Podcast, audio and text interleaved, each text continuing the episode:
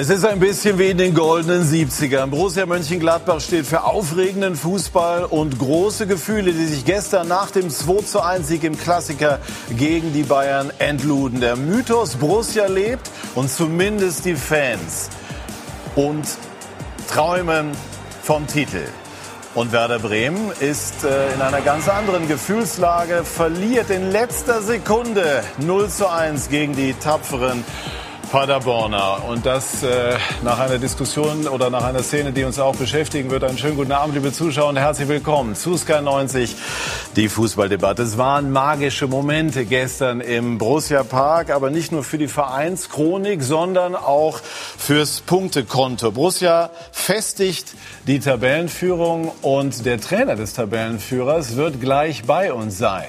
Marco Rose er ist vor 20, 25 Minuten gelandet und wird gleich auf diesem Platz sitzen und uns erklären, wie er den gestrigen Abend verbracht hat, wie er Borussia Mönchengladbach dorthin geführt hat und vielleicht auch was möglich ist mit Borussia in dieser Saison. Das sind unsere weiteren Gäste. Ewald Lienen, unser Sky-Experte, UEFA-Cup-Sieger mit Borussia Mönchengladbach 1979, 326 Pflichtspiele und 50 Tore für die Borussia. Fußballchef der Bildgruppe und seit 20 Jahren Berichterstatter über den FC Bayern, Christian Falk und eine Institution beim ZDF, Bela Reti, 32 Jahre dabei. Und er kommentierte unter anderem schon sechs Endspiele bei Welt und bei Europameisterschaften. Herzlich willkommen, meine Herren. Wie gesagt, Marco Rose müsste eigentlich jede Minute bei uns eintreffen. Ähm, und wir werden ausführlich über äh, Borussia sprechen, aber widmen uns jetzt der Szene, äh, die eben das Spiel entschieden hat in Bremen. Die Bremer wollten ja eigentlich den Auswärtssieg in Wolfsburg vergolden. Es sah lange nach einem 0 zu 0 aus. Ja, und dann, Ewald, passierte das. Dieser Angriff und zunächst wurde auf Abseits entschieden und dann zählte der Treffer von Sven Michel doch. Ja, das ist natürlich mit bloßem Auge, deswegen haben wir den Videoassistenten äh, fast nicht mehr äh, zu erkennen. Und jetzt sieht man durch das äh, zurückgestreckte Bein von Augustinsson, glaube ich, steht der Mamba nicht im Abseits und der Ball rüber Jetzt kommt er. So, und jetzt kommt Marco Rose zu uns, den ich zunächst mal herzlich begrüße. Dankeschön, dass Abend. Sie da sind. Wir bleiben gerade im Moment stehen, denn das muss ich jetzt kurz ähm, erläutern. Eigentlich sollte Max Eberl bei uns zu Gast sein. Den äh, fesselt eine Grippe ans Bett und Marco Rose ist, obwohl seine Familie da ist, kurzfristig eingesprungen und dafür bedanken wir uns ganz herzlich. Sehr gerne. Was macht man nicht alles für seinen Chef, gell? Ja, ja ich hoffe, Sie haben auch ein bisschen Lust auf diese Sendung. Fische, den Fischen geht's Hallo. gut. Sie haben sich ja Sorgen gemacht, also die sind gut in Pflege. Ja. Und ähm, das konnten Sie eben nicht mitbekommen. In Bremen hat ein, ein spätes Tor die Partie für Paderborn entschieden. Gucken wir gleich, können wir jetzt vielleicht gleich mal drauf gucken. Äh, war lange so ein eigentlich klassisch typisches 0-0-Spiel und dann diese Situation, dieser Pass. Zunächst auf ähm, äh, äh Abseits entschieden und dann aufgrund des Eingreifens des Videoassistenten zurückgenommen, sodass also Paderborn dann letztlich mit 1 zu 0 siegte. Sascha Stegemann, der Unparteiische. Nach unseren Bildern ähm, war es ein, ein regulärer Treffer, aber natürlich besonders bitter für Werder Bremen. Bevor wir über Werder sprechen, Herr Rose, ich habe gestern so die magischen Momente angesprochen. Was war für Sie so der eine Moment, der hängen geblieben ist von dem Spiel gestern? Ach ja, am Ende immer natürlich die, die Party mit den Fans. Das ist, glaube ich, äh, das, äh, für was wir es machen, ähm, die Fans glücklich. Ähm, das sind die Momente, die am, am meisten immer hängen bleiben. Vielleicht auch der Elfmeter oder diese wahnsinnige Parade dann von Sommer, dem der Ball zunächst durch die Beine flutschte nach dem Schuss von Kimmich und der ihn dann Millimeter vor Überschreiten der Torlinie doch noch bekam? Gut, wir hatten schon auch ein paar schwierige Momente, ähm, vor allen Dingen erste Halbzeit natürlich. Ähm, äh, haben einen richtig guten Torwart gestern gebraucht und auch das Quäntchen Glück, muss man ehrlich sagen. Ähm, und trotzdem sind wir natürlich happy und äh, müssen uns, glaube ich, auch nicht für den Sieg entschuldigen. Absolut. War das 0 zu 1 ein Segen?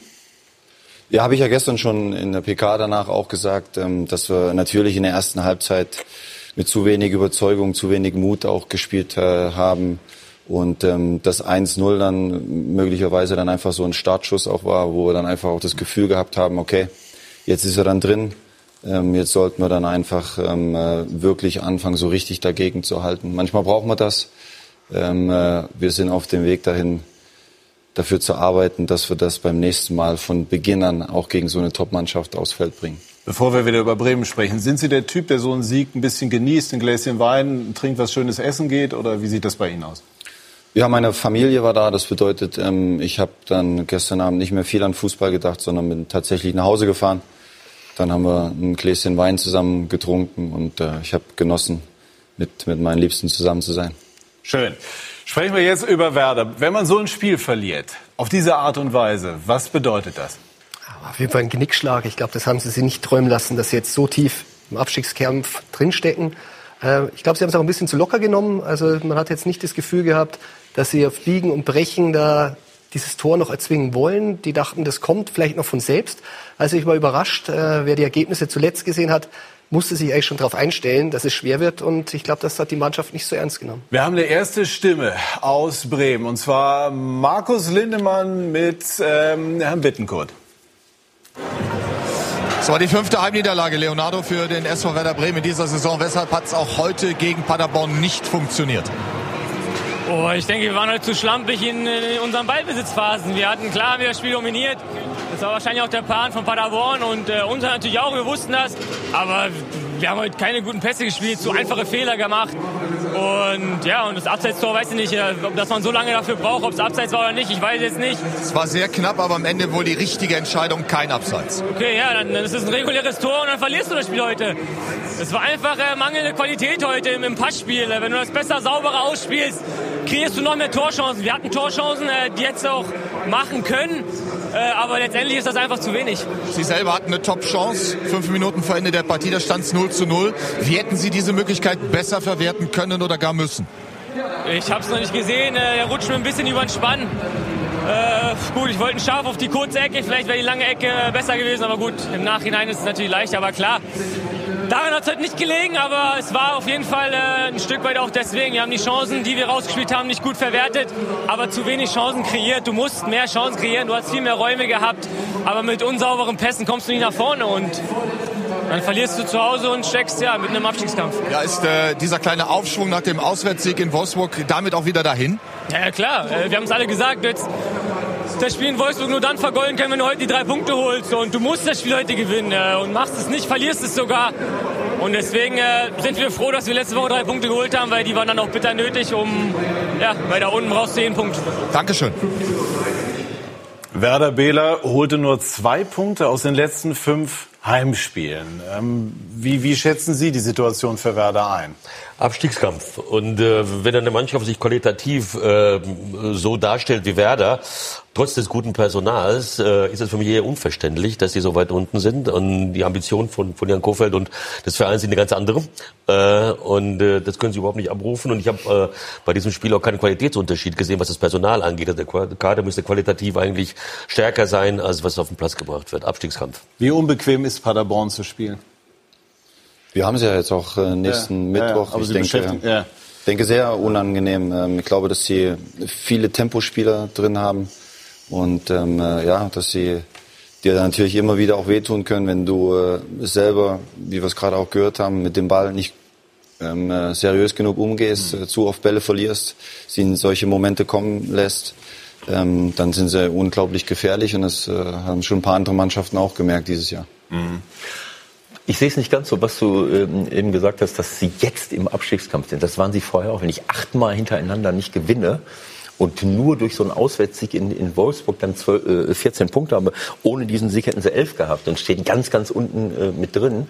Also ich sehe äh, diese, diese Virulenz von diesem Ergebnis nicht. Das ist natürlich klar. Gegen den unmittelbaren Konkurrenten zählt das doppelt. Denn wenn ich gewinne oder unentschieden spiele, ist natürlich und was. Je später der Zeitpunkt, desto deutlicher. Klar, ja. natürlich. Aber ähm, Sie wissen, dass Sie, dass Sie ähm, eine problematische Situation äh, äh, haben. Ist es besonders schwierig, dass man eigentlich andere Ambitionen, auch Hoffnungen hat und jetzt eben irgendwie anerkennen muss, hey, das sieht erstmal nicht so aus, als ob man nach oben, sondern eher, dass man nach unten schauen muss. Ja, ich glaube, letzte Saison war es bei Werder Bremen ja auch schon so, dass man wirklich immer nach oben geschaut hat und dann irgendwann hat man gemerkt, die Mannschaft hat die Qualität nicht. Und ich sehe jetzt momentan auch nicht irgendwie den Punkt, wo ich sage, der oder der Spieler müsste noch so viel besser spielen, damit es besser wird. Also ich glaube, das ist ein bisschen so, dass sie bei der Zusammenstellung des Kaders auch ein bisschen sich überschätzt haben. Ich sehe die Qualität ehrlich gesagt nicht, über die viel diskutiert wird. Und äh, man merkt ja auch bei Kofeld, wie schwer er sich tut, dass er das Ruder jetzt mal rumreißt. Also ich sehe jetzt auch noch nicht äh, den Hebel, den er ansetzen kann. Also ich glaube, das wird eine sehr, sehr zähe Saison für Werder Bremen. Ja, das ist, ist richtig, aber ähm, ähm, ja, ich denke auch nicht, dass sie ähm, ähm, Jetzt habe ich den Faden verloren. Ich wollte eigentlich was anderes sagen. Thema Abstiegskampf bei Werder oder Qualität von Werder? Ja, schwierig für einen Trainer, weil wenn man eine positive ja. Dynamik hat, hat man das Gefühl, die Dinge von außen, die Dinge laufen von alleine. Umgekehrt, wenn du, wenn du in so einer negativen Spirale bist, wird, wenn die, fehlt manchmal ein Schritt und das Selbstvertrauen, all diese Dinge. Ja, ich glaube, das Entscheidende ist, dass du die Situation annimmst. Mhm. Du hast gesagt, wie schwierig ist das, ähm, das jetzt anzunehmen. Ähm, du hast gerade gesagt, naja, er, er schafft es vielleicht jetzt nicht, äh, diesen, diesen Umschwung einzuleiten. Aber es ist natürlich so, dass du, äh, äh, dass es sehr früh in der Saison noch mhm. ist. Und ähm, die größten Probleme bekommen eigentlich die Mannschaften, die in der, in, so im letzten Drittel der Saison plötzlich unten reinrutschen und dann mit einer Situation konfrontiert sind, die schwierig ist. Mhm. Und jetzt wissen sie halt, wo sie stehen. Vielleicht reicht die Qualität nicht, keine Ahnung, aber sie wissen, was sie, was sie machen müssen. Äh, ohne jetzt schon ganz unten drin zu stehen. Denn sie haben ja auch noch den Vorteil, äh, dass ein paar Mannschaften unter ihnen stehen. So ja. Niederlage gegen Paderborn ist natürlich schon ein Alarmzeichen. Ich meine, die haben ein Spiel gegen Düsseldorf gewonnen, äh, die man ja auch eigentlich mehr unten dazu rechnet von den Kaderqualitäten her. Also ich glaube, wenn es denen jetzt nicht zu denken gibt, dann wird es langsam ein bisschen Gegen spät. Gegen Mannschaften aus Ostwestfalen kann man schon mal verlieren. Aber in Bremen wird immer noch so argumentiert, als ob man ein Kandidat für Europa League Plätze wäre. Die Qualität sei toll, aber nur Pech alles. Also wird immer noch alles noch so dargestellt. Wir sind eine super Mannschaft, eigentlich gehen wir da gar nicht hin. Und das ist immer die Gefahr, wenn man äh, dann plötzlich reinkommt, dass man damit überhaupt nicht klarkommt. Also schwierig ist es, dass sie eine ganz, ganz schlechte Heimbilanz haben. Die haben mhm. fünf Punkte zu Hause äh, nur ja. geholt und für einen Abstiegskampf oder, oder sagen wir mal, einen Kampf um den Klassenerhalt macht es natürlich schon Sinn, wenn man, äh, man zu Hause seine Punkte holen kann. Wir warten auch auf Stimmen aus Bremen, wollen aber zunächst oder jetzt mal schauen und die, die Zeit einfach auch nutzen, äh, auf das zu gucken, was oben äh, stattgefunden hat. Also gestern die beiden Tore von Borussia Mönchengladbach, die wollen wir uns jetzt äh, nochmal anschauen. Erste Halbzeit war schwer für sie, haben Sie schon angesprochen. Bayern hatte eine ganze Menge äh, Torchancen. Und dann kam Benzibaini, der seine Torjägerqualitäten gestern entdeckte. Zum einen per Kopf und dann nachher per Elfmeter. Ist er heute in die Kabine geschwebt? Wie war das? Konnte ich nicht feststellen. Wir sind alle ganz normal ähm, zu Fuß äh, eingelaufen, haben uns äh, wie immer freundlich Guten Morgen gesagt, haben gemeinsam gefrühstückt. Ähm, natürlich hatten wir eine gute Grundstimmung, gute Atmosphäre. Jeder hat dann seins gemacht, regeneriert, Spielersatztraining. Also wir gehen da schon sehr normal und sachlich mit um. Jetzt ist Florian Kofeld da, den wollen wir jetzt nicht warten lassen. Er hat viel erlebt heute Abend und er steht bei Markus Lindemann. Florian Kofeld nach dem 0 zu 1. Was geht in Ihnen vor? Wut, Niedergeschlagenheit, ärgerlich. Was bewegt Sie im Moment?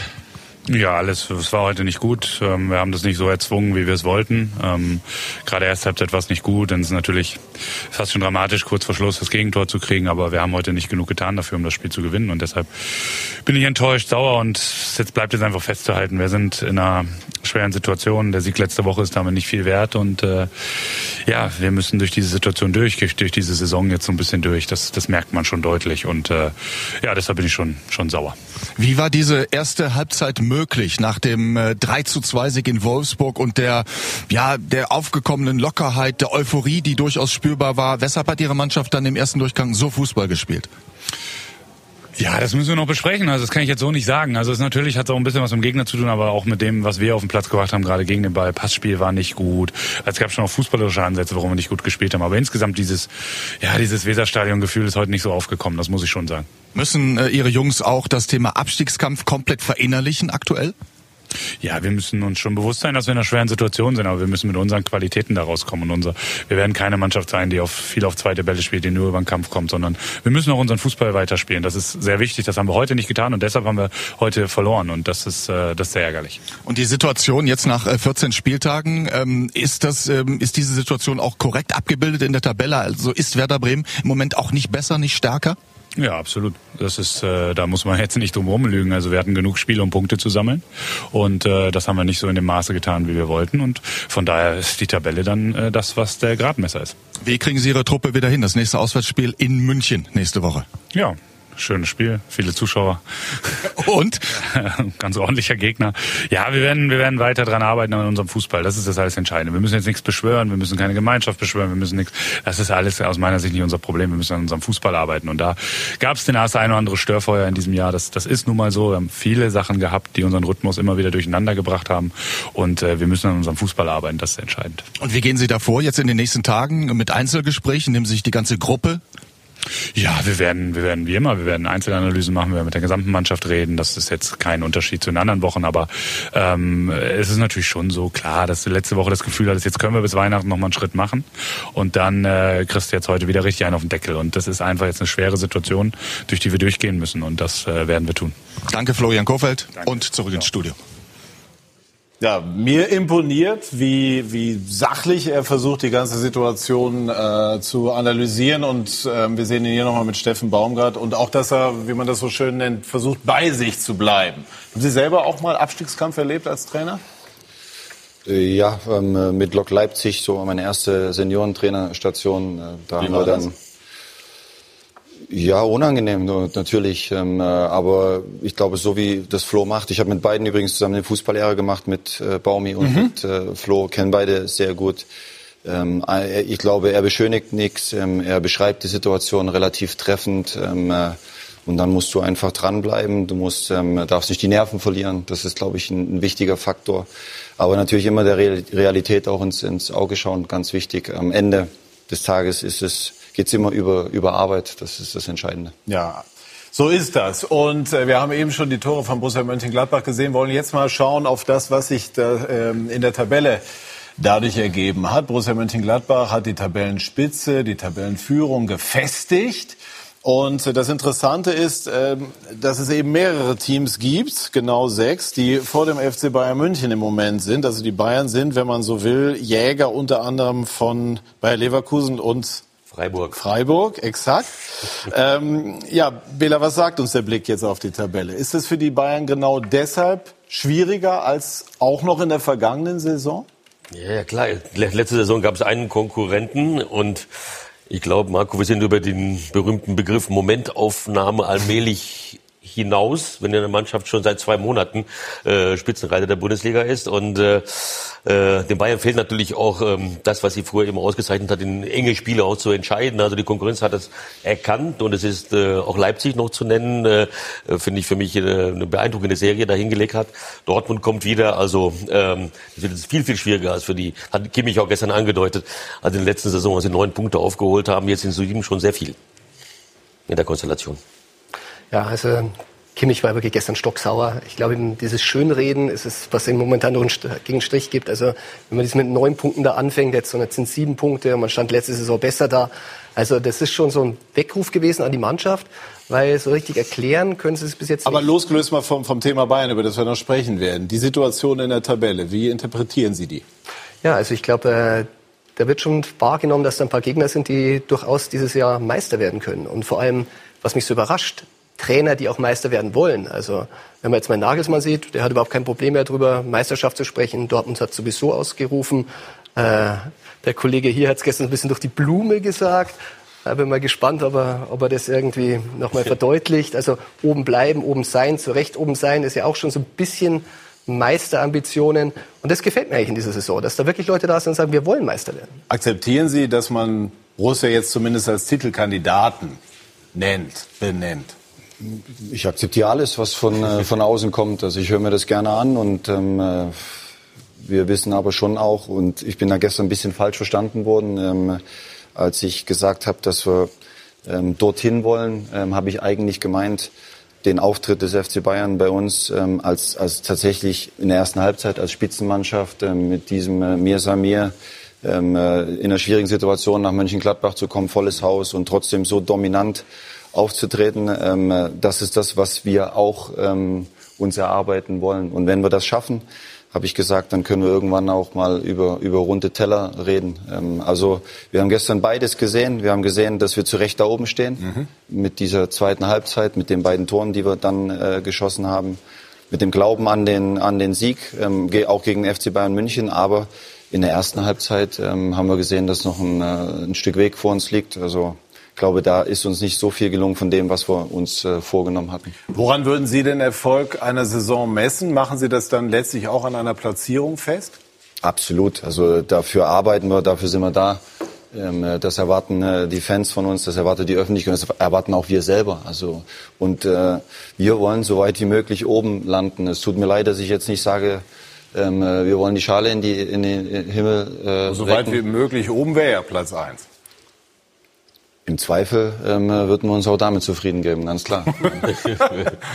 Also es wäre eine kleinere Überraschung als vor drei Jahren Leicester in England oder so. Ja. Ne? Also ich muss jetzt einmal erläutern, ähm, ich weiß nicht, wie oft Sie unsere Sendung sehen, das ist so ein Lieblingsthema von Ewald Lien und mir. Ja. Letzte Saison ging es immer um die Dortmund und wir haben Sie auch mal in einem Schaltgespräch ähm, danach gefragt. Ähm, es steht auch immer so die Frage dahinter, soll man wirklich irgendwann aussprechen und wenn ja, wann, dass man es will? Wie bewerten Sie, Ewald, bisher die Vorgehensweise von Borussia Mönchengladbach in diesem Punkt? Also ich habe nicht das Gefühl, dass dort irgendjemand äh, ausflippt oder, oder dass sie auch bei aller Euphorie, bei diesem Tor ist doch logisch, wenn ich in letzter Sekunde so ein Tor erziele und damit relativ klar ist, dass ich das Spiel gewinne, dass das eine, eine, eine Gefühlsexplosion auslöst und alle übereinander purzeln und man weiß, naja, ähm, äh, in einer Minute wird abgepfiffen und ich habe die Tabellenführung immer noch.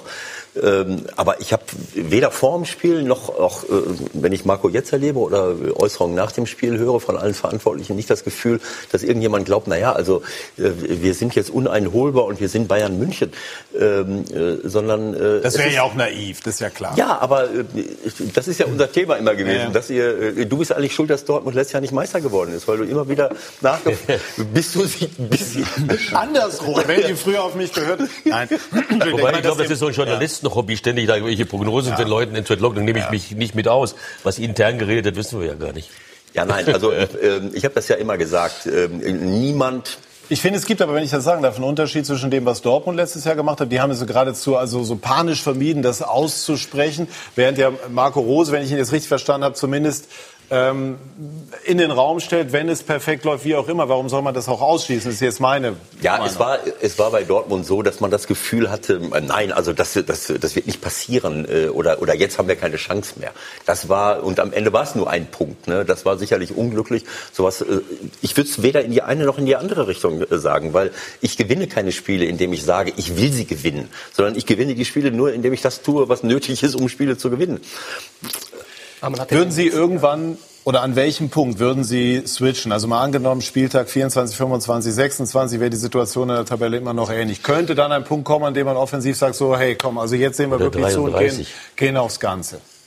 Äh, natürlich könnte der Punkt äh, irgendwann kommen. Aber ganz ehrlich, ich nehme diese Diskussion irgendwann ernst, wenn man mich nach drei Niederlagen in Folge, vielleicht ein 4 zu 0 dabei, ähm, äh, äh, mir immer noch äh, ernsthaft die Frage gestellt wird, wie geht's, äh, wie sieht's mit der Meisterschaft aus? Ähm, ich glaube nicht, wenn wir 4-0 verloren hätten gegen die Bayern, was ja in der ersten Halbzeit durchaus möglich gewesen wäre, dass irgendjemand danach mir die Frage nach der deutschen Meisterschaft gestellt hätte, sondern wir hätten sicher am nächsten Tag gelesen, ähm, äh, dass es noch nie einen äh, Tabellenführer gab, der so chancenlos war gegen, gegen den äh, deutschen Meister. So, das ist einfach der Fakt und wir, wir lassen uns dort einfach nicht treiben. Darum geht's mir.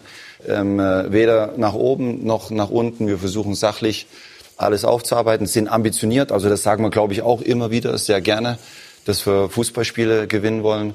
Und dann ähm, äh, ja, ist es unser Ziel, das Maximum einfach rauszuholen aus der Saison. Botschaft ist angekommen. Wir sprechen gleich, haben genügend Zeit. Okay. Ewald, weiter über Borussia Mönchengladbach und dann im weiteren Verlauf des Sendungs natürlich auch noch über die Bayern. Bei SK90 die Fußballdebatte. Wir sind zurück bei SK90, die Fußballdebatte, haben unter anderem zu Gast Marco Rose, den Trainer von Borussia Mönchengladbach, der viel gefragt ist jetzt in dieser Phase und für die, die später eingeschaltet haben, heute eingesprungen ist, kurzfristig für Max Eberl, den Manager. Was ist jetzt wichtig, wenn auch ein Hype so um Ihre eigene Person gemacht wird? Sie sind ja eigentlich ein Typ, der immer auch darauf achtet, dass das ganze Trainerteam auch mit dem Boot ist bei der Betrachtung der, der ganzen Angelegenheit. Ja, genau, das ist wichtig. Also, dass äh, jeder weiß und realisiert, dass es, ähm, dass es immer Teamarbeit ist, heutzutage vor allen Dingen, äh, wo du dich um viele, viele Dinge kümmern musst, wo es einfach auch Spezialisten gibt die äh, Dinge besser können als du selber möglicherweise. Und ich verlasse mich gerne auf die Leute. Ich denke, dass, ähm, dass das auch wichtig ist, dass die, die Mitarbeiter ein gutes Gefühl haben. Arbeitsatmosphäre ist, glaube ich, ein ganz wichtiges Thema, um in der Gruppe erfolgreich äh, zu mhm. sein. Und das haben wir im Moment alle gemeinsam ähm, auch ganz gut im Griff. Ich äh, habe das Gefühl, dass jeder gerne ins Stadion kommt ähm, und ähm, daran mitarbeitet, dass wir erfolgreich sind. Fasziniert Sie die Wucht, die ein Traditionsverein wie Borussia entwickeln kann? Absolut. Also muss ich sagen, äh, vom ersten Tag an Trainingslager am Tegernsee, ähm, wie viele Fans dort äh, die ganze Woche tatsächlich Urlaub gemacht haben, um uns zu sehen. Ähm, äh, Trainingseinheiten in den Ferien bei uns am Stadion, wenn du hörst, wo die Leute überall herkommen, äh, Schweiz, Hamburg, ähm, aus dem Osten der Republik, aus meiner Heimat. Äh, also Borussia ist ein, ein, ein großer Verein äh, mit einer unglaublichen Fanbasis und ähm, da ist schon Wucht dahinter. Ja. ja. In den 70ern die Basis gelegt worden, ja. unter anderem mit Ewald Lien, aber mit der ganz großen Generation natürlich um Vogts, um Netzer, um ja. Heinkes, um Bonhoff, Kleff im Tor und wie sie alle hießen. Ja, das ist richtig. Äh, können wir jetzt äh, über seine Taktik reden? also das war jetzt die kürzeste Antwort, ja. wenn man es überhaupt als solche bezeichnen kann, die ich hier von Ewald gehört habe. Die ganze Zeit schon ja, ja, ich mein, Ewald ist ja, es ist ja schwer zu ergründen. Er ist ja mittlerweile nicht nur mit Zetteln, sondern multimedial unterwegs und, und ich kann seine Minensprache dann immer oder seine Mimik schwer deuten. Ich schlage jetzt mal Folgendes vor, Ewald. Wir schauen uns den Film an, okay. lassen die Bilder sprechen, so habe ich das mal gelernt, und dann sprechen wir über die Taktik. Einverstanden? Ist ja Jürgen Möller. Hm? Ist ja eine Fußballsendung. Genau, genau. Dann bietet sich das durchaus an, mal über Taktik zu sprechen. Jürgen Müller hat äh, gestern sehr emotionale Brussen beobachtet. Die Borussia auf dem Weg zur Herbstmeisterschaft. Wie jedes kleine Fußballwunder hat auch diese Geschichte ihren Ursprung. Und zwar in der letzten Saison, als sie die Ära Hacking beendeten, trotz Rang 5 und dann mit Marco Rose etwas Neues wagten. Neuen Ansatz meine ich nicht, dass das, was alles alt war, jetzt weg ist, sondern auf das bauen wir auf. Und Marco ist ein Trainer, der eben auch Ballbesitz haben möchte, aber er bringt eben vielleicht neue Facetten in unser Spiel, neue Ideen, neue Grundgedanken, die die Spieler dann verinnerlichen. Rose, einst Spieler unter Klopp. Sein Credo? Den Gegner stressen, immer unter Druck setzen, mehr vertikales Spielwagen. Er bekam Neuzugänge für 40 Millionen und alle schlugen ein. Der dynamische Liner hinten rechts. Vorne Embolo und Tyram, die schon für elf Treffer sorgten. Und der gestrige Doppeltorschütze Benze Baini. Borussia Reloaded. Sie klingen selbstbewusst wie lange nicht mehr. Lassen Sie sich diesen Herbsttitel noch nehmen? Mal schauen. Es sind noch äh, ein paar Aufgaben vor uns, aber ähm, es ist eine, es ist eine, die Momentaufnahme wird immer schöner. Natürlich hatten sie gestern auch Spielglück. Und doch ist es kein Zufall, dass sie mit viel Mut und Einsatz, trotz einer schlechten ersten Hälfte, nochmal zurückkamen. Ich glaube, das ist genau der Schlüssel von diesem Spiel, dass wir daran geglaubt haben, dass wir genau dann mutig waren, dass wir genau dann ähm, die besser die Räume gefunden haben und einfach uns mehr zugetraut haben. Und das ist, ähm, das ist toll. Die Fohlen im Rausch. Ein durchdachter Plan geht auf. Zu einem durchdachten Plan gehört auch immer die Taktik, Ewald Lehn. Und Ewald hat jetzt nochmal zwei Minuten 30 Anlauf genommen. Und jetzt bin ich mal gespannt. Was ist Ihnen gestern bei der Taktik der Borussia aufgefallen? Ja, das ist ja, ist ja jetzt nichts Unnormales. Äh, ähm, es ist nicht nur mir aufgefallen, dass er Embolo und, und äh, Hermann draußen gelassen hat, die vorher super stark waren, Schnelligkeit, Tiefe reingebracht haben. Natürlich habt ihr alle paar Tage ein Spiel. Ihr spielt jetzt in, in, in der Euroleague, äh, kann ich verstehen. Aber ich kann mich daran erinnern, dass wir hier, glaube ich mal, mit dir äh, ähm, diskutiert haben über äh, die Grundordnung damals, wo du mit der Raute gespielt hast und wo es am Anfang mal Raute, mal 4-2-3-1 war oder 4-3-3 äh, und, äh, und ihr dann viel mehr äh, am Ende jetzt äh, zu diesem 4-3-3 gegangen seid, auch mit schnellen Leuten auf Außen. Tyram von links, äh, Hermann von rechts, die die Positionen wechseln, die für Tiefe sorgen. Und es hat mich halt überrascht, dass, äh, dass du gestern zurückgekommen bist zu dieser Raute, äh, was auch gegen Wolfsberg zum Beispiel äh, gar nicht funktioniert hat. Ich kann man das jetzt nicht von einem Spiel äh, abhängig machen. Äh, aber für mich war, war diese, äh, aus meiner Sicht, diese, äh, diese äh, Wahl der Grundordnung auch mit dafür verantwortlich, dass Bayern so dominant war. Ich erinnere mich an, äh, an das Spiel äh, Leipzig gegen Bayern München, wo Nico äh, hinterher gesagt hat, das war eines unserer besten Spiele. Dabei hat Leipzig mit 3-5-2 gespielt. Und Bayern konnte auf den Flügeln machen, was sie wollten. Zwei gegen eins immer. Und erst als er umgestellt hat auf ein 4-3-3, äh, waren sie äh, nicht nur auf Augenhöhe, sondern haben das Spiel dominiert. Stimmt, kann ich mir auch noch dran erinnern. Ja. Ne? Genauso. Unser Ansatz gestern war einfach, ähm, äh, deswegen sind wir auch zur Raute zurück, dass wir uns vor allen Dingen darum kümmern, wie können wir den Gegner äh, gegen den Ball stressen. Also wir gegen den Ball. Und ähm, äh, wir wollten äh, ähm, mit zwei Stürmern anlaufen, ähm, auch relativ hoch, aktiv äh, und wollten am Flügel Situation. Wir wussten, dass Bayern natürlich, wenn du das Zentrum schließt, mit einer Raute hast du es ganz gut dicht, aber am, am, äh, äh, am Flügel, dann haben sie immer wieder natürlich Hinterlaufen, Vorderlaufen, Außenverteidiger, sehr hohe Qualität, eins gegen eins, schwierig gegen sie. Das bedeutet, wenn du in der Raute deinen Achter auf den Außenverteidiger anlaufen lässt vom Gegner, dann äh, können sie nicht mehr in 2 gegen 1 Situation kommen. Wenn du im 4-3-3 mit deinem Flügelstürmer äh, außen-innen anläufst, auf, vom Außenverteidiger weg auf ihren Innenverteidiger, dann äh, kann er hinten dem Außenverteidiger nicht mehr helfen. Ähm, äh, wir wollten sozusagen einfach Druck aufbauen und trotzdem hinten äh, die Option haben, ähm, am Flügel zu unterstützen. Ähm, ist nicht so gut aufgegangen, richtig, weil Bayern sich unglaublich gut in unsere Raute bewegt hat, weil sie ähm, immer wieder in unsere Raute reingespielt hat, dort dann verlagert hat auf die andere Seite und dann hast du sehr, sehr weite Wege. Ähm, es hat aber nicht funktioniert, weil ich glaube, ich die, Raute das Thema war, sondern wir haben es einfach nicht äh, so auf den Platz bekommen, wie wir uns das vorgestellt haben. Einmal kurz dazwischen gefragt, dann die anderen in der Runde. Wann ist Ihnen klar geworden, dass Sie was verändern müssen? Ja, also in dem Moment, wo Bayern dann doch äh, die eine oder andere gute Möglichkeit hatte und wir einfach auch gefühlt, äh, wir definieren uns schon auch über Ballgewinne und wir fühlen uns nicht gut, wenn wir merken, der Gegner hat zu oft und zu lange den Ball. Ähm, und das hatte Bayern gestern. Und in dem Moment haben wir dann schon draußen natürlich diskutiert, was können wir machen. Und wir wussten, dass natürlich das 4-3-3, 4-2-3-1 dann auch gegen den Ball ähm, gut funktioniert hat, dass die Jungs sich darin wohlfühlen. Und das war für uns von Anfang an klar, dass wenn wir ähm, keinen Zugriff bekommen, dass wir dann auch die Möglichkeit nutzen, natürlich den Jungs wieder Sicherheit zu geben, indem in dem sie sich wohlfühlen. Also ich habe, hab, mein Eindruck war jetzt nicht nur, Entschuldigung, dass, sie, dass das defensiv nicht funktioniert hat, sondern offensiv habt ihr dadurch natürlich auch wenig Tiefe. Der Einzige, der dann über rechts mal kam, war Leimer, Leiner und auf der anderen Seite Benzibaini, aber die hatten natürlich 80 Meter Anlauf. Äh, und, und in dem Moment, wo ihr wieder zurückgekehrt seid zu dem System, habt ihr auch diese Tiefe gehabt. Und, äh, und gerade in einem Spiel, wo, wo Bayern mit Schnelligkeitsproblemen behaftet war. Kimmich spielt rechter Verteidiger, Boateng hatte auch Probleme und dann war plötzlich diese mit Embolo wieder die Schnelligkeit da, die sie nicht verteidigen konnten und mit Hermann auch. Also ich habe das auch in der Offensive als äh, von dem Moment an, wo sie drin waren, war Bayern total gestresst. Ja, wo ich sagen muss, du hast, äh, wenn du es offensiv spielst, relativ häufig fast ähnliche Abläufe wie im 4-3-3, weil wir spielen ja auch im 4-3-3 nicht nur breit weg vom Klar, Flügel. Klar. Ähm, äh, das Thema war einfach, dass Bayern auch sehr gut presst. Ähm, äh, jetzt unser, unser Hansi Flick, das muss man wirklich sagen. Mhm. Ähm, und wir eine Mannschaft sind, die natürlich nicht nur auf lange Bälle setzt, aber gegen die Bayern macht es schon Sinn, weil sie, wenn sie hochpressen, auch wirklich an der Mittellinie verteidigen, Mhm. dann vielleicht auch mal einfache Bälle oben drüber zu spielen. Wir wollten die Räume ähm, äh, vor ihrer Abwehr finden, mit unseren beiden Achtern, mit unseren Stürmen, mit unserem Zehner auch. Ähm, aber dort sind wir zu selten hingekommen, weil sie einfach ähm, äh, richtig gut uns auch attackiert und angelaufen sind.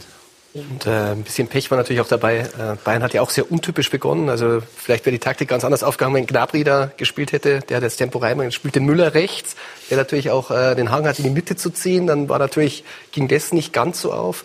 Und äh, ich fand halt, äh, Bayern hat auch sehr viel Respekt mit der Aufstellung gezeigt vor dem 4-3-3, äh, dass man Kimmich da wieder rechts aufgestellt haben. Ich glaube, eins der Erfolgsfaktoren von Flick war ja eben dieses deutsche Dreieck da in der Mitte. Und äh, da hat man schon gesehen, wenn er das auflöst, da hat er schon Respekt gehabt vor den schnellen Flügelspielern. So Tyram, der natürlich eine wahnsinnige Saison spielt, hätte dann wahrscheinlich gegen Kimmich spielen sollen. Das ging dann ja dann auch wieder nicht auf, weil er wieder mit zwei Stürmern da vorne gespielt hat. Also war alles ganz anders, wie man es vor dem Spiel eigentlich hätte erwarten müssen. Auch darauf haben wir ein bisschen natürlich gesetzt, auf einen kleinen Überraschungseffekt. Ja. Waren Sie überrascht, dass Gnabry nicht von Beginn an spielt beispielsweise, beziehungsweise dass Kimmich dann tatsächlich über rechts gekommen ist und nicht auf der Sechs war? Ja, als wir die Aufstellung gesehen haben, war uns das dann fast schon klar. Aber dass Gnabry nicht anfängt, war dann sicherlich schon auch ein bisschen überraschend. Aber man muss jetzt ehrlich sagen, die Jungs, die dann dafür spielen, Bitte. Geht auch. Nach 20 Minuten kam ja auch Peresic rein und Müller ist dann wieder ins Zentrum reingerutscht. Mir hat ein bisschen gewundert, dass ihr relativ spät umgestellt habt. Also es hätte zur Pause schon 3 oder 4-0 stehen können. Also das ist schon, also wenn es Ja, doof aber- läuft, dann ist das Spiel verloren. Aber ähm, es ist ein Irrtum. Also ich habe das jetzt auch öfter gelesen, gehört und gesehen, auch im Nach Fernsehen. 20, 30 Minuten schon umgestellt. Genau. Wir 30 haben, Minuten, wir haben ja. nicht erst zur Pause umgestellt, wie die meisten, äh, sondern wir haben schon nach, ja, ich glaube, 30 Minuten irgendwann Okay. umgestellt. Aber wir haben dann schon auch die Pause gebraucht nochmal, um, äh, um ein paar Dinge zu, besprechen. verfestigen. Ja. Ja. Also umgestellt, ich habe den Player sehr häufig gesehen, der über rechts dann äh, kann. Genau. Ne? Ja. Wenn wir über das Große und Ganze sprechen, ähm, ich habe eben über die Tradition gesprochen. Das Spannende bei Borussia Mönchengladbach ist ja, dass im Moment Tradition mit Moderne verbunden wird und dass Sie auch geholt worden sind, um nochmal neue Aspekte reinzubringen. Hatten Sie von Beginn an das Gefühl, dass das auf fruchtbaren Boden fällt, dass es eine Bereitschaft gibt, sich diesen neuen Dingen zu öffnen? Absolut. Ähm, äh, und auch nur deswegen habe ich es gemacht, äh, weil mir ähm, durch Max vor allen Dingen ziemlich klar auch ähm, aufgezeigt wurde, dass da es das ist, was der Verein möchte, ähm, worauf ähm, äh, der Verein auch wartet. Nochmal, ähm, Dieter hat großartige Arbeit geleistet in der Zeit davor. Der Verein hat erfolgreich gespielt und trotzdem wollte man äh, ja was Neues dazu.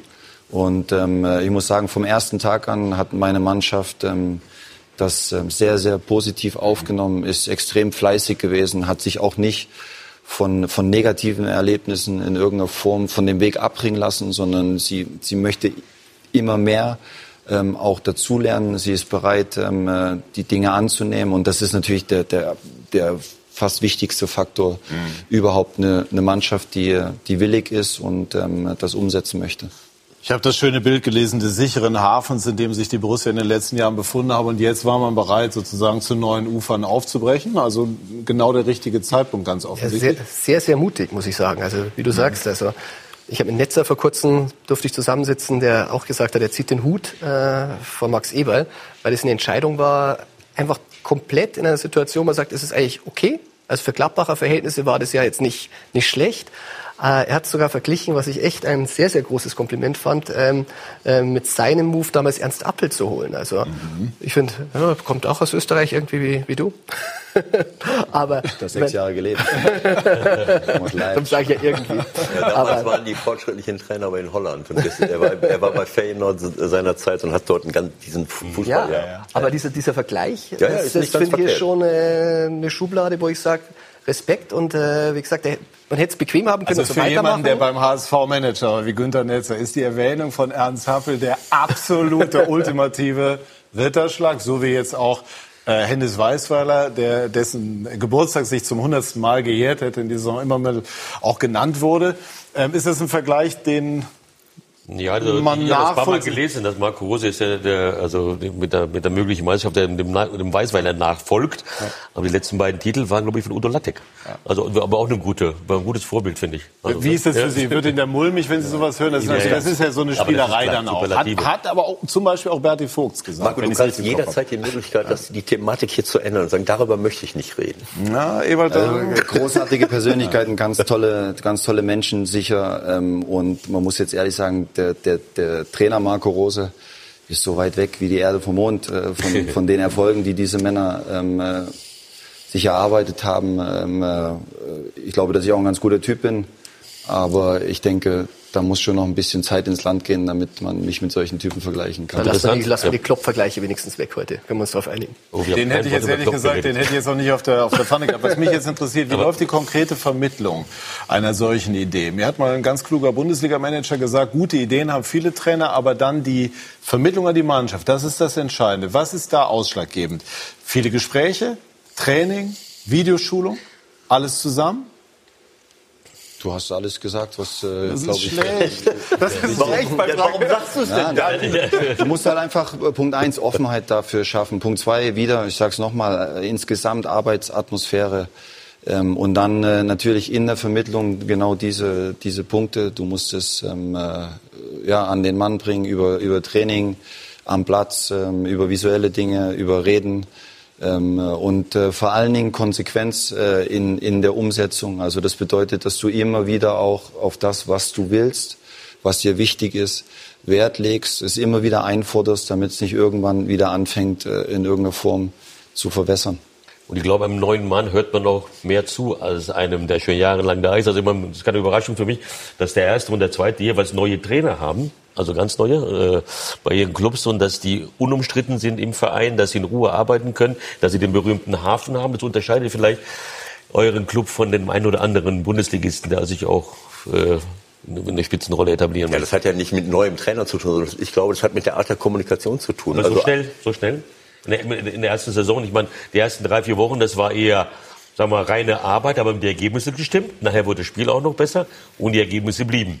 Also die ersten paar Wochen war das ja nicht so, dass man da sagte, Mensch, ist das toll, jetzt kommt der Messias. Das war schon auch ein bisschen Glück dabei, ne? Aber und danach hat sich das nach und nach durch die Ergebnisse, glaube ich, stabilisiert, die Mannschaft auch noch äh, gefestigt. Er hat natürlich aber auch was gemacht, was, was nicht so einfach ist. Hat Ja. Den Ballbesitzfußball der Mannschaft versucht auszutreiben, Ja, was eben. ja immer mehr kommt. Und das ist, da geht man natürlich schon an der Basis ran. Ja. In so einem Club, ich meine, Nagelsmann äh, macht es vielleicht jetzt genau andersrum bei, bei Leipzig, der jetzt wieder so ein bisschen mehr Ballbesitzfußball hineinzubringen in die Philosophie. Und deshalb, diese Mischung ist es momentan. Aber da will ich was sagen, ich habe nicht den Eindruck, dass, äh, dass versucht wird, der Ballbesitz Fußball sozusagen auszutreiben. Also Fußball muss Ballbesitz beinhalten. Das ist jetzt es meine. ist weniger geworden, sagen wir mal so.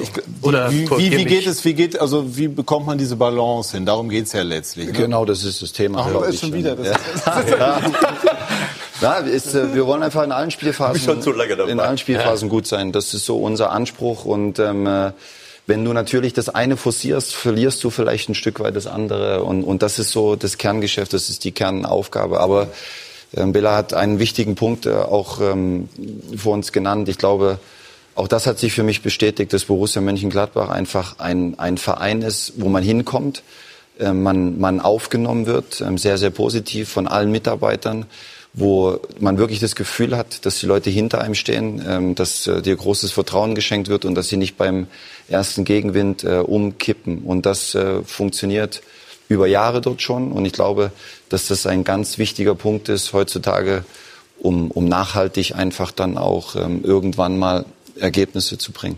Das ist ein spannender Punkt. Also weil das mit der Tradition und, und dem familiären, äh, das ist ja nicht nur Folklore. Das hat ja dann offensichtlich doch auch konkrete Auswirkungen. Ruhe. Ein Kovac hat seine Ruhe gebraucht, der Lucien Faber braucht sie immer noch. So eine permanente Trainerdiskussion und das Gefühl, dass man nicht zwingend hinter einem steht. Das wurde immer zwischen den Zeilen so ein bisschen formuliert. Der eine sagt das, der andere das Gegenteil. Äh, das strahlt doch auf der Mannschaft irgendwann noch mal aus. Das ist äh, völlig klar. Also das ist ja kein Zufall, dass, dass dort äh, Trainer auch erfolgreicher sind, wo diese Ruhe besteht, wo man nicht permanent alles in Frage stellt, äh, wo das, das Anspruchsdenken vielleicht zu hoch ist. Das ist, das ist eben nicht der Fall. Eine gewisse Grund, äh, Grundrauschen beim Profifußball gehört Das mit ist dazu. immer da. Das ist immer da. Das ist natürlich klar. Aber ein wenn ich, hektisch. Na, also was ich eben noch hinzufügen muss, ich glaube, dass bei der ganzen Kommunikationsdiskussion, die wir gerade hatten, dass es wichtig ist, die Mannschaft mitzunehmen. Du wirst deine Mannschaft nicht überzeugen können, wenn du sie nicht mitnimmst. Du musst sie überzeugen, äh, du, du, du wirst mit ihnen diskutieren, sie werden das sehen. Äh, Wir sind damit erfolgreich, es macht Freude, es ist die richtige Idee. Man kann nicht gegen eine Mannschaft etwas äh, durchsetzen. Und dazu gehört eben eine, eine gewisse Kommunikation. Aber die hören dir natürlich nur zu, wenn du auch in einem Ambiente bist, wo nicht alle fünf Minuten gefragt wird, dann bist du nächste Woche, denn meinst du, du bist nächste Woche auch noch hier? Ich Was dachte ja was immer, los ich dachte, gewesen ja, wäre bei Dortmund oder Bayern bei 0 zu 4 gegen, wie ist denn die, Wolfsberg? Ja, aber, ich dachte, aber ich dachte ja immer, äh, wir lernen ja immer, dass das bekommt keiner mit. Lesen ja alle keine Zeitung, gucken nicht ins Internet. Anyway, äh, schauen wir mal auf äh, ein paar Zahlen von Borussia Mönchengladbach, die das Geschäft dann auch erleichtern, wenn es einmal läuft. Seit acht Spielen ununterbrochen Tabellenführer. Zweitbeste Bundesliga-Zwischenbilanz der Vereinsgeschichte und die gibt zum Teil sehr gute Zwischenbilanzen her, gerade aus den 70er Jahren. Und die Heimstärke ist auch ein echtes Fund, auf das äh, Borussia Mönchengladbach ähm, setzen kann. Wie weit in dem Prozess, den Sie sich mal so gedanklich äh, vorgenommen haben, ist die Mannschaft denn schon? Ja, es ist äh, nach wie vor ein Prozess und es bleibt ein Prozess, denke ich. Aber ich glaube, dass wir äh, natürlich im Moment, wenn man einfach ähm, selber fühlt, wie wir spielen, wie wir Ergebnisse holen und auch Feedback bekommt, dass wir einfach auf einem richtig guten Weg sind, denke ich. Aber ähm, das Kernthema ist und bleibt einfach, Woran gilt es denn noch zu feilen, zu arbeiten? Ähm, äh, wir haben vor uns darüber geredet, erste Halbzeit ähm, Bayern München, dass wir gegen so einen Gegner von der ersten Minute an mit der Überzeugung, mit der Entschlossenheit auftreten, dass wir nicht einen Meter zu spät kommen oder zwei Meter, ähm, dass wir auch dort schon von Anfang an komplett im Spiel sind und, und ähm, dem Gegner Paroli bieten. Ähm, äh, um grundsätzlich Nachhaltigkeit natürlich in, in allem, was wir machen. Ähm, das sind so, glaube ich, die Punkte, dass wir mit Situationen, die auf uns zukommen, möglicherweise die auch mal ein bisschen schwieriger wären, richtig umgehen, dass wir mit dem momentanen Erfolg äh, richtig umgehen. Also das ist ja, es passiert ja jeden Tag was. Es ist ja eine Dynamik äh, in, in dieser Arbeit drinne, in der Bundesliga drinne, in dem Geschäft drinne, ähm, wo du einfach aufmerksam bleiben musst, ähm, weil es heute mit einem Sieg so aussieht und äh, übermorgen mit zwei Niederlagen dann schon wieder du andere Themen haben kannst. Die Fehler macht man im Erfolg. Hm? Richtig. Heißt es. So, ähm, machen wir es an, an zwei, drei spannenden Namen fest. Was ähm, äh, macht Thüram so stark, so außergewöhnlich in dieser Saison? Punkt eins, dass er richtig gut aufgenommen wurde von, äh, von einer charakterlich einwandfreien Mannschaft, äh, von einem Verein, in dem Ruhe herrscht. Ähm, äh, und natürlich dann aber auch die Qualität, weswegen wir ihn verpflichtet haben. Er ist ein äh, physisch starker Spieler. Ähm, äh, er ist dabei aber auch ein, ein, äh, ein feiner Fußballer, mhm. kann immer wieder Situationen auf engen Raum äh, lösen, ähm, äh, kann eins gegen eins gehen, bereitet Tore vor, schießt Tore selber und ist äh, dabei aber noch lange nicht am Ende, sondern noch entwicklungsfähig. Ja, und von dieser Scouting-Abteilung von Gladbach muss man sagen, noch letzte Saison so einen Player gefunden zu haben, davor einen Typen wie Zakaria. Äh, gut, Thuram, sein Vater war Weltmeister, aber das ist noch kein Kriterium. Äh, das ist das, was äh, früher so in den 80er, 90er Jahren Werder Bremen hingekriegt hat, mit völlig unbekannten Leuten, die dann zu Stars wurden, wie Diego, wie Pizarro, wie ja, äh, dieses Trüffelsuchen ähm, äh, ist in, in Gladbach, also Max Eberl und sein Scouting-Team, das ist schon äh, beeindruckend, auch mit den Mitteln, die man hat finanziell, mhm. verglichen mit anderen. Ich glaube, das ist ein ganz wichtiger Punkt, ne, dass sie immer wieder wichtige Spieler abgeben und trotzdem dann wieder gute Spieler finden. Das ja. muss man erstmal hinkriegen. Ich würde noch Benzebaini erwähnen. Ja. Äh, ähm, äh, der Wendt ist über lange Jahre ein sehr, sehr guter Spieler. Äh, aber wenn ich jetzt Benzebaini sehe, wie er sich entwickelt und was noch für mich auch dazu kommt, ist diese Kopfballstärke. Das ist etwas, was man braucht. Wir haben es vorhin gesehen, da äh, Union Berlin gegen, äh, gegen Köln, wo Köln zwei, drei große Spieler hat und Union hat sechs, sieben. Und äh, Benzebaini, wenn er sich vorne einschaltet, brennt der Baum. Der hat jetzt schon mehrere Kopfballtore gemacht. Oder ähm, äh, ja, der Nachschuss von Tyram. Äh, war das jetzt in dem Spiel? In welchem Spiel will das? Kopfball? Nachschuss Tyram war Freiburg. Äh, gegen Freiburg, genau. Er köpft Abpraller. Also er ist halt, diese Körpergröße spielt eben auch eine Rolle. Und die Spieler brauchen natürlich auch eine gewisse Zeit, um sich reinzufinden, aber es geht relativ schnell in Gladbach. Generell die Dynamik über Außen, Leiner ja auch auf der anderen Seite, Benzibaini. Ist das auch ein neues Fund, mit dem Borussia wuchern kann in dieser Saison? Ja, ich glaube, da, wir haben ja gerade über Taktik gesprochen. Also mir hat es immer am besten gefallen, wenn ihr so gespielt habt. Ich glaube, so im vierten Spieltag habt ihr die Raute mal abgesetzt dann für längere Zeit, wenn ich mich täusche. Und man sieht ja bei den erfolgreichen Mannschaften in Europa, das ist momentan so ein bisschen über die Flügel, schnelles Spiel, was den Bayern auch teilweise jetzt momentan so ein bisschen fehlt, was man da gesehen hat. Also ich finde es perfekt. Äh, ich finde, die Raute muss nicht unbedingt sein, wenn man solche Flügel hat und äh, gerne mehr davon. Ich merke aber, dich drängt es immer wieder zu den Bayern. Gemach, kommen wir gleich noch zu. wir haben ja auch gute Spiele ähm, mit der Dreierkette gemacht schon dieses Jahr. Und ähm, Benzebaini ist gar nicht so groß. Ähm, äh, also es ist jetzt gar nicht so ein Riese, aber er hat einfach ein sehr, sehr gutes Timing. Ähm, Was heißt nicht so groß? Also mir kommt er vor, bestimmt wieder als 88. Ja, wüsste ich jetzt gar nicht, aber ich glaube, ich bin größer als er, bin 1,87. Ähm, okay. Vielleicht sind wir auch gleich groß. Jetzt, jetzt schaust du gleich wieder nach. Ja, ja, aber was ich auch sagen muss, ähm, ähm wir reden jetzt vor allen Dingen über viele Spieler natürlich auch, die wir neu geholt haben. Und tatsächlich, Steffen Korell, äh, Scouting-Abteilung, ähm, herausragende Arbeit. Ähm, aber wir dürfen auch die Jungs nicht vergessen, die, äh, die da, da, waren. Genau. Ähm, also An wen denken Sie? Kramer. An, an, wir müssen nur Sommer. über die Position linker Verteidiger reden. Oskar ja, Wendt ähm, hat auch schon äh, zwei ja. oder drei Tore dieses Jahr geschossen, ähm, ähm, Tore vorbereitet. Äh, auch da gab es viele Spieler, wo gesagt wurde, sie können ähm, diesen, diesen dynamischen Fußball nicht spielen. Und ähm, jetzt sehen wir alle, dass es funktionieren kann. Ähm, also ich glaube, dass wir insgesamt einfach ein äh, ein cooler Haufen sind, der, der sehr ambitioniert ist. Und ähm, äh, ja, ich bin sehr froh, dass ich die Mannschaft trainieren darf. Breaking News. Benzebaini. 1,86.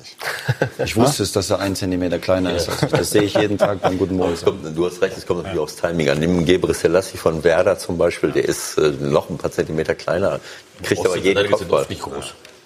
Also Kopfballtore kann man auch, wir denken an Riedle, Ja, an. Seeler, Ja. ne, die noch älteren in Ja, der weiß ich Runde. alles, die Gnade der frühen Geburt. Genau. Wir sprechen, äh, wir sprechen gleich weiter noch über Borussia Mönchengladbach und über die Bayern. Bei Sky 90 die Fußballdebatte. Wir sind zurück. Bei Sky 90 die Fußballdebatte. Und ähm, ich habe mir im Vorfeld der Sendung Zahlen über Marco Rose angeschaut in dieser Saison. Die sind dann tatsächlich beeindruckend. Ich weiß, dass Sie das, wie gesagt, nicht so sehr an sich selber festmachen äh, wollen. Aber natürlich ähm, schaut man mal drauf. Zweimal Meister, einmal Pokalsieger auch in Österreich. Bester Punkteschnitt aller Gladbacher Trainer. Und äh, jetzt auch erstmals gegen die Bayern gewonnen. War Gewinn für Sie in Ihrem Leben immer ein ganz entscheidender Antrieb? Sind Sie ein Winner-Typ? Fühlen Sie sich als solcher? Ich habe auch schon bei Vereinen gespielt, wo ich mehr Spiele verloren als äh, gewonnen habe. Aber gewinnen fühlt sich natürlich immer gut an. Ähm, Immer gewinnen zu wollen, heißt ja nicht, dass man es immer schafft. Aber man, Richtig, ja, die richtigen Schlüsse ziehen, aber dran arbeiten zumindest und alles dafür tun, dass man äh, die Wahrscheinlichkeit erhöht, äh, ständig zu gewinnen. Ich denke, dass das wichtig ist. Und meine Zeit in, in Salzburg, natürlich die sechs Jahre, haben mich dann schon ähm, sehr geprägt, weil es dort tatsächlich dann vor allen Dingen ums Gewinnen ging. Youth League auch gewonnen. Das war ja auch schon ein sehr bemerkenswerter Erfolg, der international ausgestrahlt hat. Ne? Haben Sie gestern während des Spiels immer an den Sieg geglaubt und das auch versucht, der Mannschaft zu vermitteln? Oder hätten Sie an irgendeinem Punkt einen Unentschieden genommen? Mal unentschieden nehmen. Also wir haben so gewechselt, glaube ich, das hat jeder gesehen. Äh, immer wieder offensiv nachgewechselt, war auch offensiv rausgenommen dafür, aber in keiner Form verwaltet. Ähm, äh, Natürlich ähm, äh, hast du immer wieder mal Tage, Spiele, wo du dann möglicherweise auch mal drüber nachdenkst, ähm, okay, wenn wir hier heute rauskommen aus der Nummer sauber, dann, dann Klar. haut's auch hin. Aber grundsätzlich ähm, äh, haben wir uns vorgenommen, vor dem Spiel zu gewinnen. Und ich hatte auch während des Spiels in der ersten Halbzeit schon auch mal, wie gesagt, hat sich nicht gut angefühlt, äh, weil die Bayern wirklich extrem dominant waren und wir viel zugelassen haben. Aber ich hatte auch nie das Gefühl, dass wir so äh, extrem hergespielt wurden. Also sie hatten jetzt auch keine Chancen im Minutentakt. Das kann ja gegen die Bayern ja auch mal äh, passieren. Und ähm, deswegen war gestern schon auch immer das Gefühl da, wenn vielleicht dann der Moment mal kommt, den wir brauchen, mit dem Standard zum Beispiel, dass es, dass es nochmal kippen kann. Ich glaube, die Wechsel waren ganz entscheidend, weil da wurde von außen signalisiert. Erst kam Imbolo, dann kam äh, Hermann und dann kam noch Raphael. Also sehr drei Stürmer praktisch, die da reinkommen gegen, gegen Bayern München. Ich glaube, das macht in der Mannschaft natürlich auch, wenn er sagt, der Trainer will, wir sollen machen, wir wollen gewinnen. Das war schon ein Zeichen von außen und nicht so, oh, wir besser mal einen Punkt mitnehmen. Also das fand ich schon sehr beeindruckend. Finden diese Wechsel für Ihren strengen Augen Gnade, Ewald? Nicht nur Gnade, sondern das war für mich lebensnotwendig, um das Spiel zu gewinnen, äh, äh, denke ich mal. Also ähm, ähm, ja, also ich von dem Moment an hat man gesehen, dass sie, äh, dass Bayern Probleme bekommt und dass sie, dass sie diese schnellen Leute nicht äh, nicht halten können. Äh, Das haben wir jetzt schon öfters gesehen, dass sie da Schnelligkeitsprobleme, egal ob Boateng oder Martinez spielen, im letzten Spiel gegen Bailey, was natürlich super schnelle Leute sind, aber wenn ich diesen Anspruch habe, so und, und diesmal Embolo kannst du dann schwer die halten. Jahre gegen Leverkusen Was denn? auch sehr, sehr schnell. Da hatte Ja, er ja, wirklich klar. sehr, sehr viele Probleme da. Ja. Ja, nein, das war, das war, das war perfekt. Ähm, Und ähm, Konnten Sie, wenn ich einmal dazwischen gehen darf, so ein bisschen auch von der Erfahrung noch Ihres Co. Äh, Alex Zickler profitieren? Dessen Zeit bei den Bayern ist natürlich schon eine ganze Weile her. Aber er weiß natürlich aus eigener Erfahrung, wie dieser Club im Grunde immer noch tickt. Geht man so auf diese große und ganze Geschichte vorher auch mal eingedanklich? Eher weniger. Und trotzdem hat Zico einen großen Anteil an dem Sieg gestern, weil er verantwortlich ist für, für Standardsituationen. Und dort haben wir uns in den letzten Monaten äh, tatsächlich auch wirklich äh, stark weiterentwickelt und machen jetzt regelmäßig auch unser Standardtor. Die Bälle kommen gefährlich, wir laufen gut ein. Bedeutet, dass er seinen Bayern gestern dann schon auch wehgetan hat. Ja. Können Sie Zakaria über diese Saison hinaus halten? Warum nicht, natürlich. Aber er hat eine super Entwicklung genommen. Kann Definitiv. er auch bei Ihnen weiternehmen, ist ja klar. Ich würde mich freuen. Ähm, äh, wir würden gerne sogar mit Dennis natürlich noch länger zusammenarbeiten.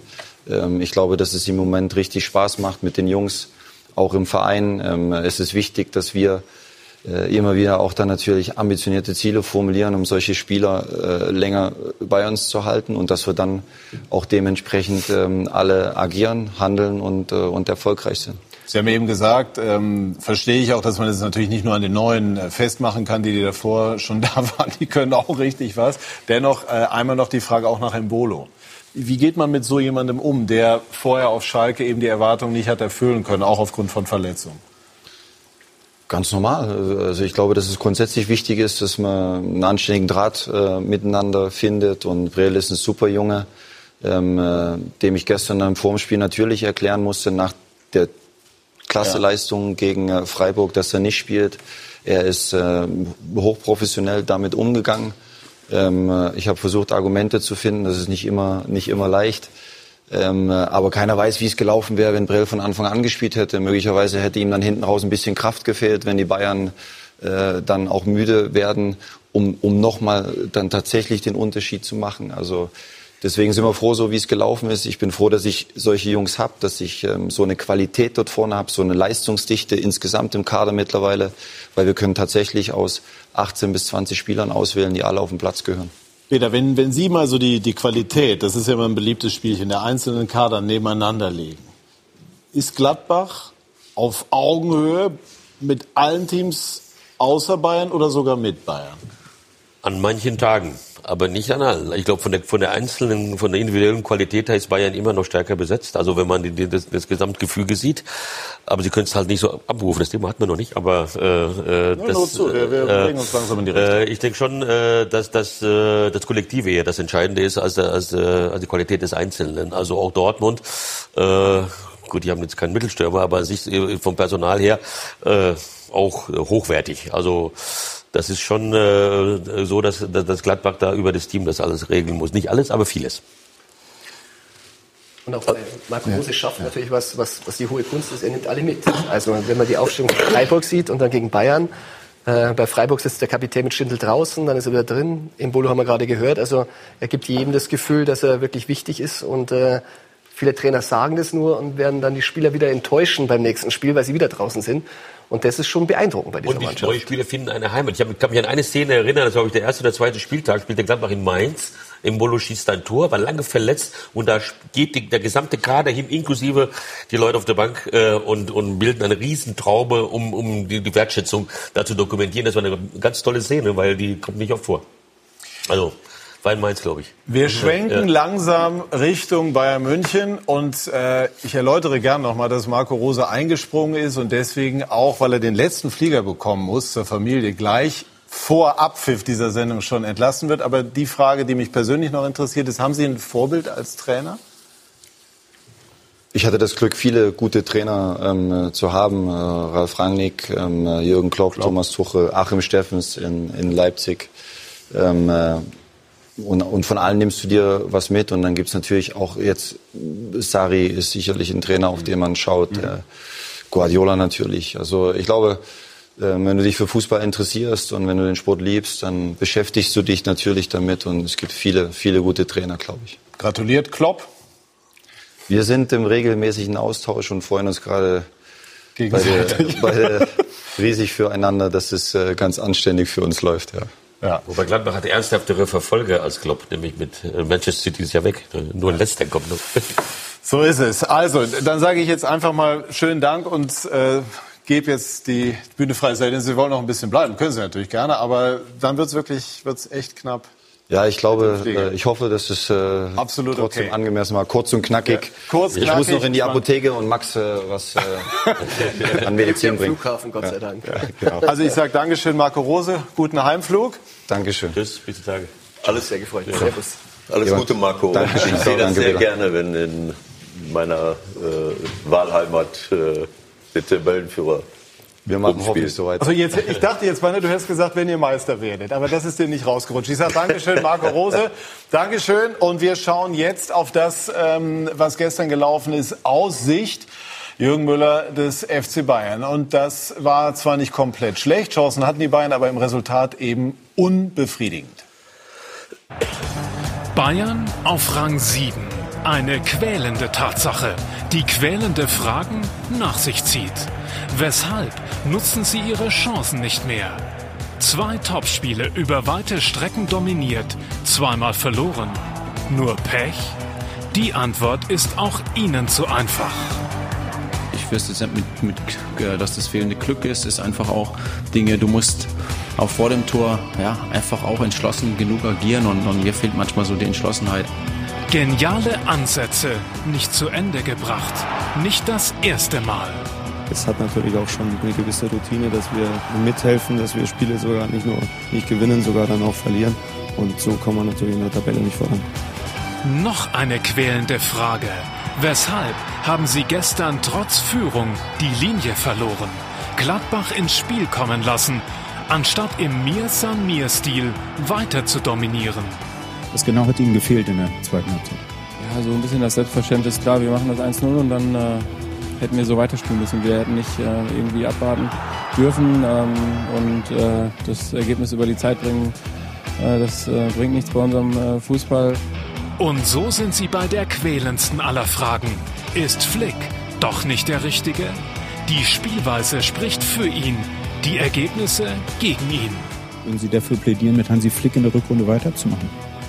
Ja, die Art und Weise passt, aber äh, ja, für uns gilt es jetzt erstmal, äh, die drei Spiele zu gewinnen. An sich fühlt sich die Mannschaft wohl, aber äh, wenn FC Bayern verliert, dann ist es nicht so schön. Bayern und quälende Fragen. Sie brauchen Antworten. Und sie brauchen sie schnell. Ja, so ist es. Das ist nicht Bayern-like, um äh, ein Zitat von Manuel Neuer aufzugreifen, Bela. Warum sind die Bayern so schwankend? Ich fand die gar nicht so schwankend. Also ich meine, das Spiel gegen Leverkusen. Jedenfalls in den Ergebnissen. In den Ergebnissen, ja. Die hätten gegen Leverkusen hoch gewinnen müssen. Die hätten in der ersten Halbzeit das Spiel entscheiden können gegen Gladbach. Das ist, äh, das waren Millimeter, da waren Zentimeter zum Teil.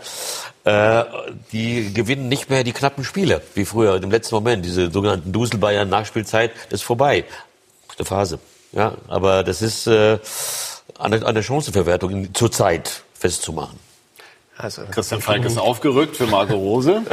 Also, wie gesagt, Wir rücken enger zusammen. Das ist ja auch in Fußballerkreisen immer ja. ein ganz wichtiges Rezept.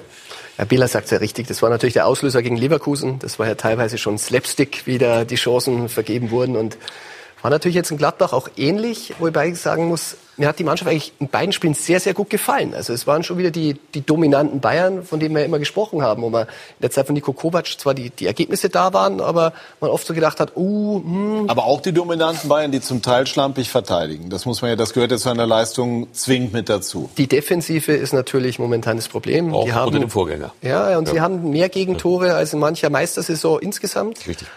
Aber was man bei Bayern immer sagt, die haben natürlich einen super Kader, aber man darf jetzt nicht vergessen, Alaba verteidigt, Martinez verteidigt, das sind jetzt keine etablierten Innenverteidiger. Das soll jetzt keine Ausrede sein, aber es sind natürlich, natürlich die Automatismen auch nicht so da. Und die Abhängigkeit von Lewandowski. Der hat jetzt drei, der hat am Anfang nur getroffen, jetzt glaube ich drei Spiele nicht. So. In der Bundesliga. In der Bundesliga, Ja, ja, in der ja. Champions ja, League aber hat gegen er- Roter Belgrad ist das nicht so wichtig gewesen zu dem Zeitpunkt schon. Ja, aber- waren sie schon durch. Ne? Bei der Verteidigung zu bleiben, ich meine, Boateng ist natürlich auch nicht mehr der Boateng, den wir bei der WM gesehen haben. Das ist einfach momentan zu wenig. Also das ist Bei der das war, vorletzten WM. Bei der vorletzten WM natürlich nicht. Die, über die anderen sprechen wir, über die WM in Russland sprechen wir erst gar nicht mehr. Nein, und da, da fehlt es momentan auch in der, in der Innenverteidigung an Substanz. Das ist, steckt auch eine Mannschaft wie der FC Bayern nicht so einfach weg. Das muss man ganz klar sagen. Aber sie haben immer noch 35 Tore erzielt. Das sind die, zweit, äh, die zweitmeisten Tore hinter Leipzig. Äh, Bei der Anzahl der Gegentore sind natürlich 16, 16, 16, 18, 20. Aber 20 Gegentore haben sie früher nicht gehabt. Und das ist, ich gebe dir völlig recht, es ist einfach, äh, wenn ich den Anspruch habe, auch in der Champions League weit kommen zu wollen, muss ich mehr Schnelligkeit in der Innenverteidigung haben. Haben sie eigentlich mit Hernandez und, und Pavard. Pavard äh, wird jetzt nicht so oft dort genommen. Und Hernandez ist verletzt. Also ähm, Hummels hat man abgegeben. Und der ist auch nicht der Schnellste.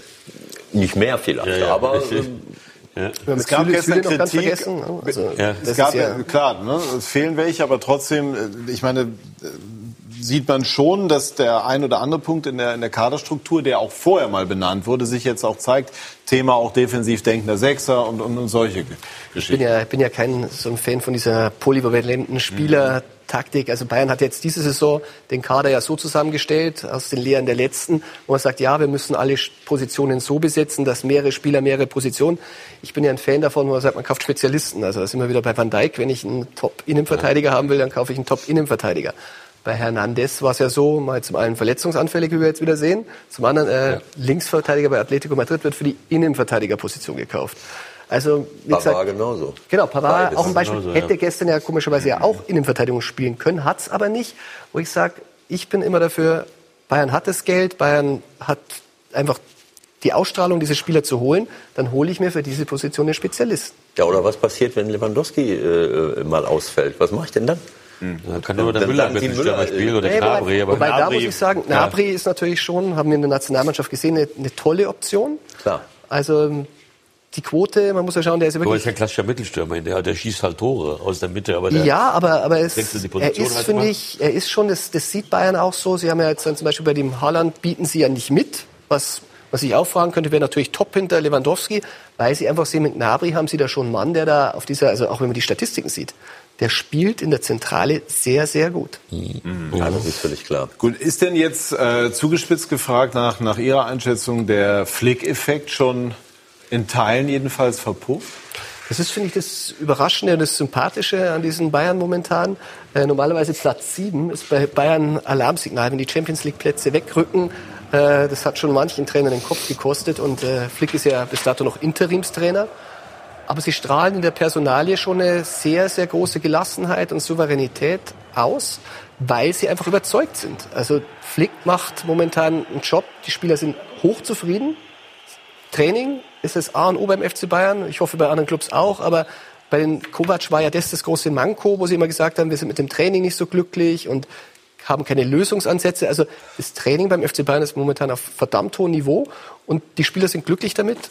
Und wenn man jetzt diese zwei Niederlagen gesehen hat, muss man ja wirklich sagen, da war die hätten verdammt viel müssen. Pech dabei. Es sind zwei Punkte bis Dortmund und äh, ein Punkt zum Ja gut, aber die Aussagen der Spieler sind ja durchaus zum Teil etwas schärfer. Ne? So Joshua Kimmich hat sich ja auch geäußert und, und hat auch gesagt, das müssen jetzt Ja. mal endlich alle verstehen, um was es geht und so weiter. Meint er, meint er damit sich selbst auch? Oder? Mit Sicherheit. Ich, hab- ich nehme Kimmich nicht so wahr, als würde er sich bei solchen Sachen ausschließen. Ja, also ich meine, dass die Spieler da emotional sind, ich meine, Ja, ja. es ist ja für die noch ärgerlicher. Wenn sie jetzt schlechter waren, ist natürlich auch schon ärgerlich, aber sie waren halt in beiden Spielen, also auch gegen Gladbach, 60 Minuten waren sie die, also die erste Halbzeit hatte Gladbach überhaupt kein Ticket im Spiel. Also wenn jetzt Bayern keine Chancen erspielt hätte äh, in beiden Spielen, dann, dann wäre das was anderes. Aber sie, äh, Gladbach hat, also Leverkusen sowieso, das war Slapstick, hast du ja schon gesagt. Aber auch gestern, Lewandowski hatte zwei, drei Riesenchancen. Kennt man von Äh, ihm gar nicht. Wie bitte? Ja, kennt man von ihm gar nicht, dass er sowas so, auslässt. Also die aber- hätten drei, zwei, muss, muss, man, muss man beim Spiel auch mal zugestehen. Ich meine, Ja. der hat eine Wahnsinnsquote, aber wie gesagt, es war halt einfach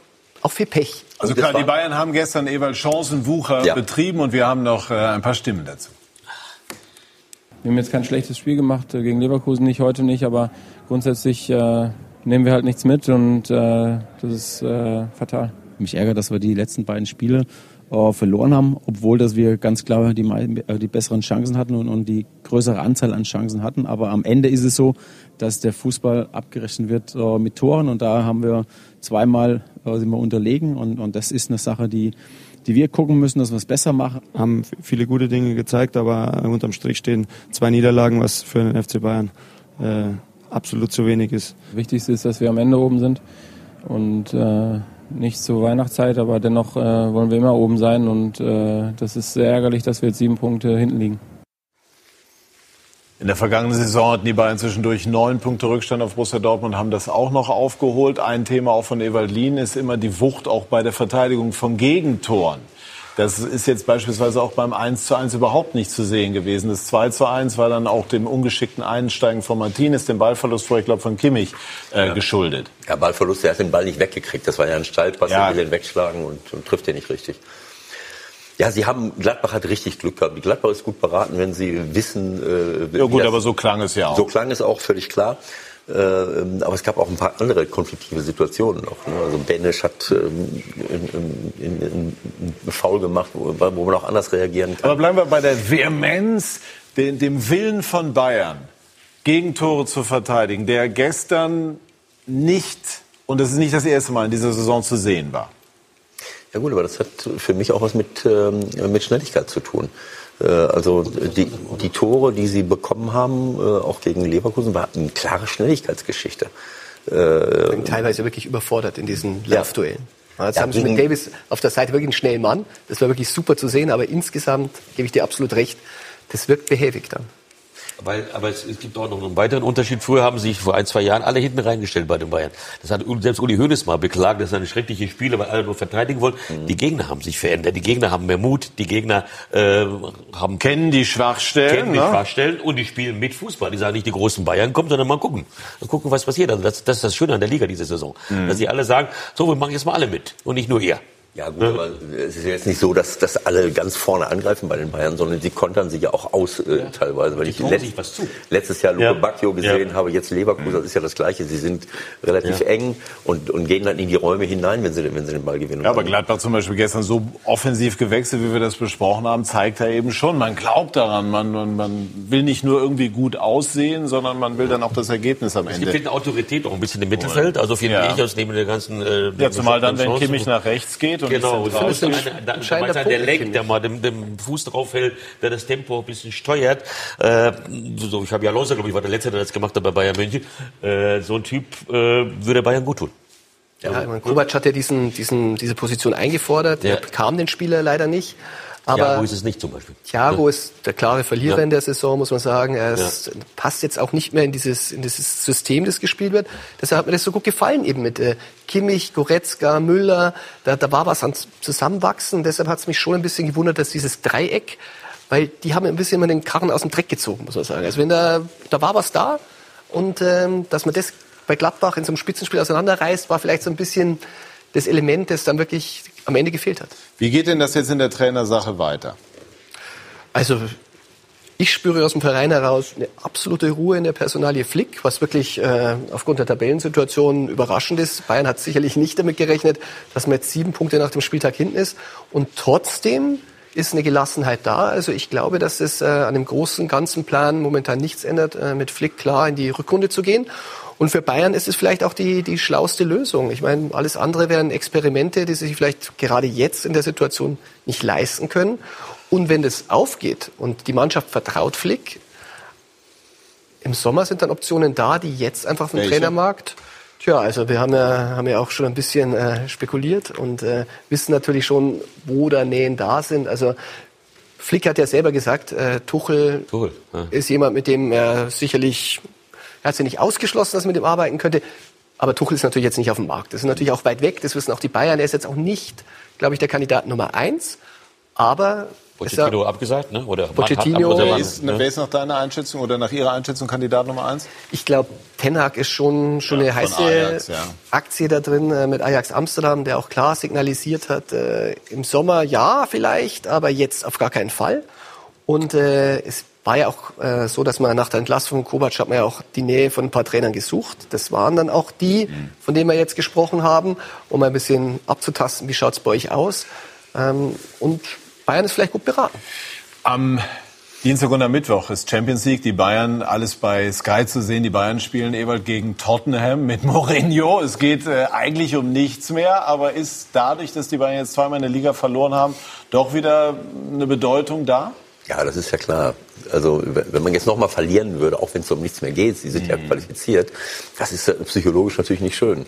Das ist doch völlig klar. Und dann noch gegen Mourinho, da will man, will man sich zeigen. Und das ist auch gut so. Also das, für den Fußball ist das gut. Mourinho hat ja schon ein bisschen angedeutet, er wird jetzt, glaube ich, nicht mit der stärksten Elf auflaufen von dem WM. Kommt das Spiel vielleicht auch nochmal um Bayern entgegenzukommen, oder? Naja, ich glaube, der, der, muss, der muss schon ein bisschen in der Liga auch, auch ein Auge drauf haben. Da hat er größere Probleme und es ist ja eine Luxussituation für beide Mannschaften in dieser ja. Gruppe. Ja. Wir sind Ihnen noch schuldig, den äh, kurzen O-Ton äh, des Paderborner Trainers nach dem Erfolg gestern in Bremen. So, und jetzt bin ich auch wieder zu sehen. Steffen Baumgart, hören wir mal rein. Wie war die Phase für Sie, als äh, der Videoassistent in Köln gecheckt hatte, ob Abseits war oder ob keine Abseitsstellung vorgelegen hat? Also ich muss ganz ehrlich sagen, ich habe mit Abseits gerechnet. Also ich habe jetzt nicht mit dem Tor gerechnet. Äh, umso ja, schöner dann, dass die äh, Situation so war. Ich weiß auch, habe es noch gar nicht gesehen. Ich weiß nicht, wie eng es war oder wie knapp es war. Das weiß ich nicht. Extrem knapp, aber es war jetzt die korrekte Entscheidung. Okay, wenn das so ist, dann, dann ist es natürlich noch mehr äh, okay dann. Aber wie gesagt, du wartest ja dann halt. Und äh, ich muss ganz ehrlich sagen, ich habe mit dem Tor nicht gerechnet. Und deswegen blieb ich danach auch sehr ruhig.